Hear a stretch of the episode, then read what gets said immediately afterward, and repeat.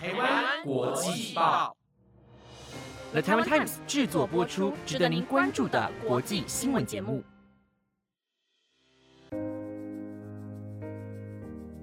Hello，各位听众朋友，大家好，我是资云，欢迎收听台湾国际报全新系列节目《国际专题周报》。我们会在每个礼拜日的中午更新这个主题。在了解每日新闻的同时，我们会尝试用更深入、更多面向的角度去延伸国际时事的议题。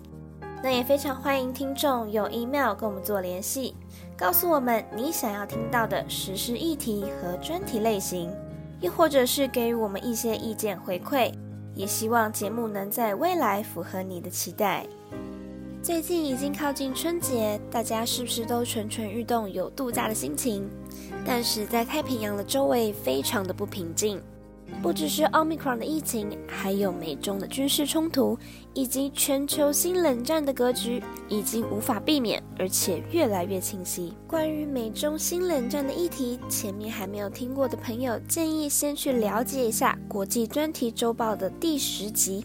为大家讲述从拜登上台以来美中的新冷战格局。这个新冷战的格局是在美国总统拜登上台之后，中国和俄罗斯的军事结盟，加上伊朗及北韩这四个国家，其中伊朗很可能在这个冷战的过程中走向恢复核能电厂，甚至作为非和平核子武器的几率很高。而北韩已经明确表示将重启核导弹的活动。美国白宫国安会印太事务协调官坎贝尔说：“今年是全面参与印太事务之年，而这场印太开年大戏由美海军五个战斗群率先登场。”据智库南海战略态势感知平台消息，在一月九号上午，卫星在巴拉巴克海峡附近发现了美军卡尔文森号的航空母舰。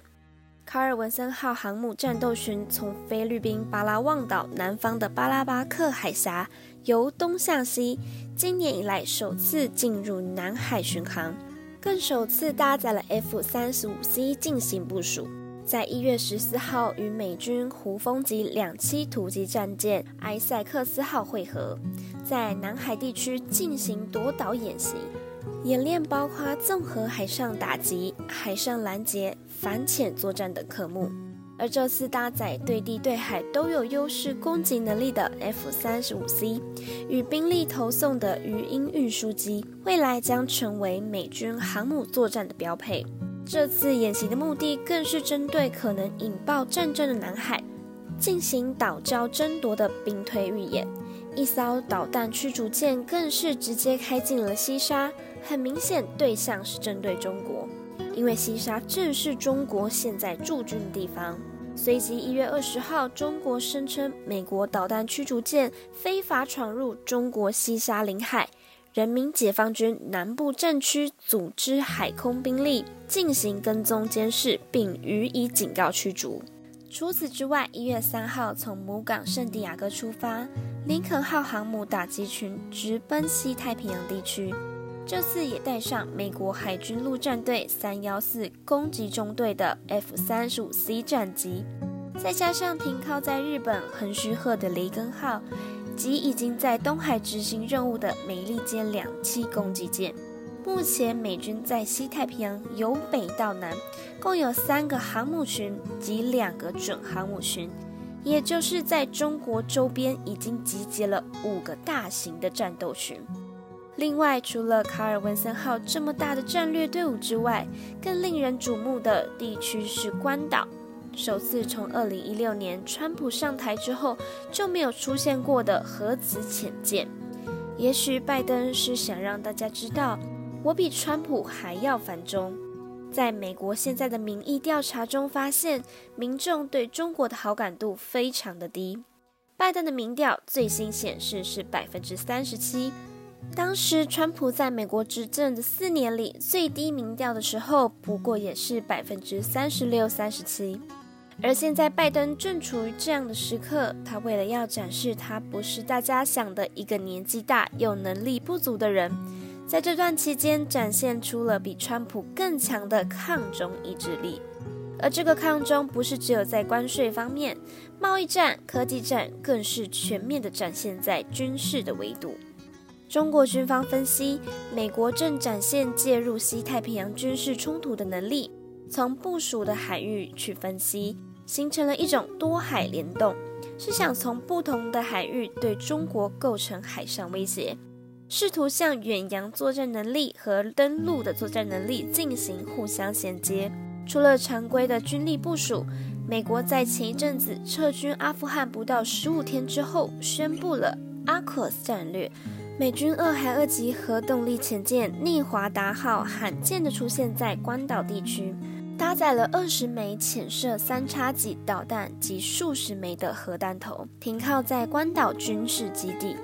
而这一次是继二零一六年以后，第一次在关岛这个地方出现了核子潜舰。战略核潜舰是美国核战略三位一体的威慑中最隐秘的发射平台，也因此行踪不向外界公布。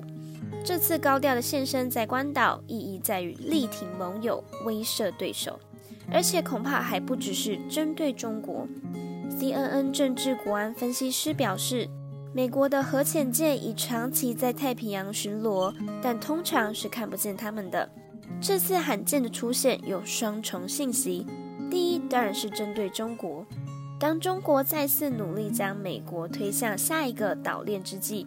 美国要确保自己仍被视为地区的主宰力量。第二个是北韩，从年初以来，北韩已经进行五次的导弹试射。一个月内发射的量几乎等同去年一整年，但与前两次对高超音速导弹的试射不同，后面几次都带有军演性质，测试已经服役部署的铁路机动导弹快速反应能力及准备生产的 KN 二十四战术导弹的精准度。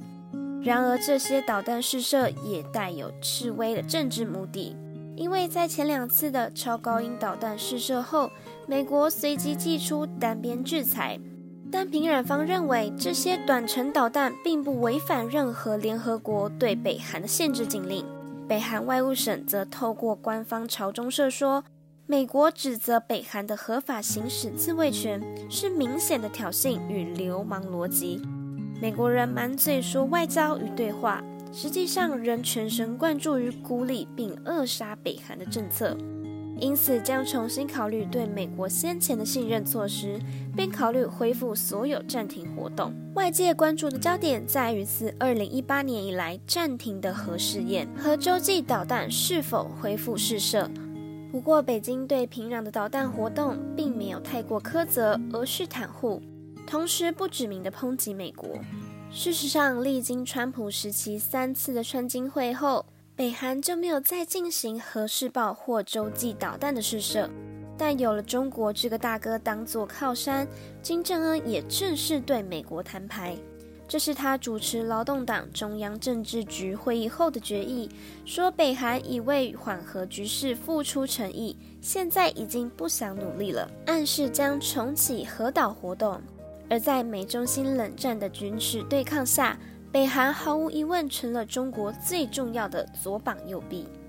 在西太平洋、南海，美国很清楚地对中国展现全面的军事围堵。同一个时间，全球最紧张的地区是俄罗斯及乌克兰的边境。所以可以发现，从拜登上台一年下来，世界局势有很大的改变。我们不再平静，不再和平。两场有可能发生战争的一个就在乌俄边境，一个就是对准中国大陆，可能是南海，可能是两岸的战争，也有可能是其他地区。这些也许只是为了要逼迫中国和美国之间在各种国家力量的权衡里进入一个新的对峙状态，又或者拜登仅仅只是要向美国人展现他是一个抗中的斗士，好为了挽救他摇摇欲坠的民调。但无论他的目的是国际的还是国内的，都是为美国长期对抗中国及俄罗斯而下的战局。总之，全世界因为拜登的上台，整个格局已经改变，而这个局势恐怕不会因为时间的过去，拜登的卸任就可以回缩。所以，我们正身处一个不平静的世界，不只是在经济。通膨、疫情，还有各种势力的军事斗争。世界把所有最不平静的因素全部串联在一起。你以为这些国际大事与你无关，而事实上，每个因素都影响着我们每一个人。没有人能置身事外，所以才常常告诉大家要关心国际时事。不然，在你认为的小屋子以外，整个世界都已经风云变色，而你却全然不知。在前面提到北韩年初大动作的试射导弹，引发全世界的关注。关于这个议题，大家是不是有兴趣听我们深入分析及报道呢？欢迎来到台湾国际报 Instagram 底下留言，让我们知道。也许下一次全新一季的国际专题周报，可以跟大家来谈谈这个议题。没错，专题周报要迎接新的一季啦！非常感谢各位听众伙伴们对一周一次的国际专题周报的支持与喜爱。我跟 Mike 也非常荣幸陪伴大家度过了许多个周末，希望这个深度分析的专题能继续在未来带给大家更宽广的视野。您的任何指教都是我们前进的动力。我是资云，我们有缘再相见。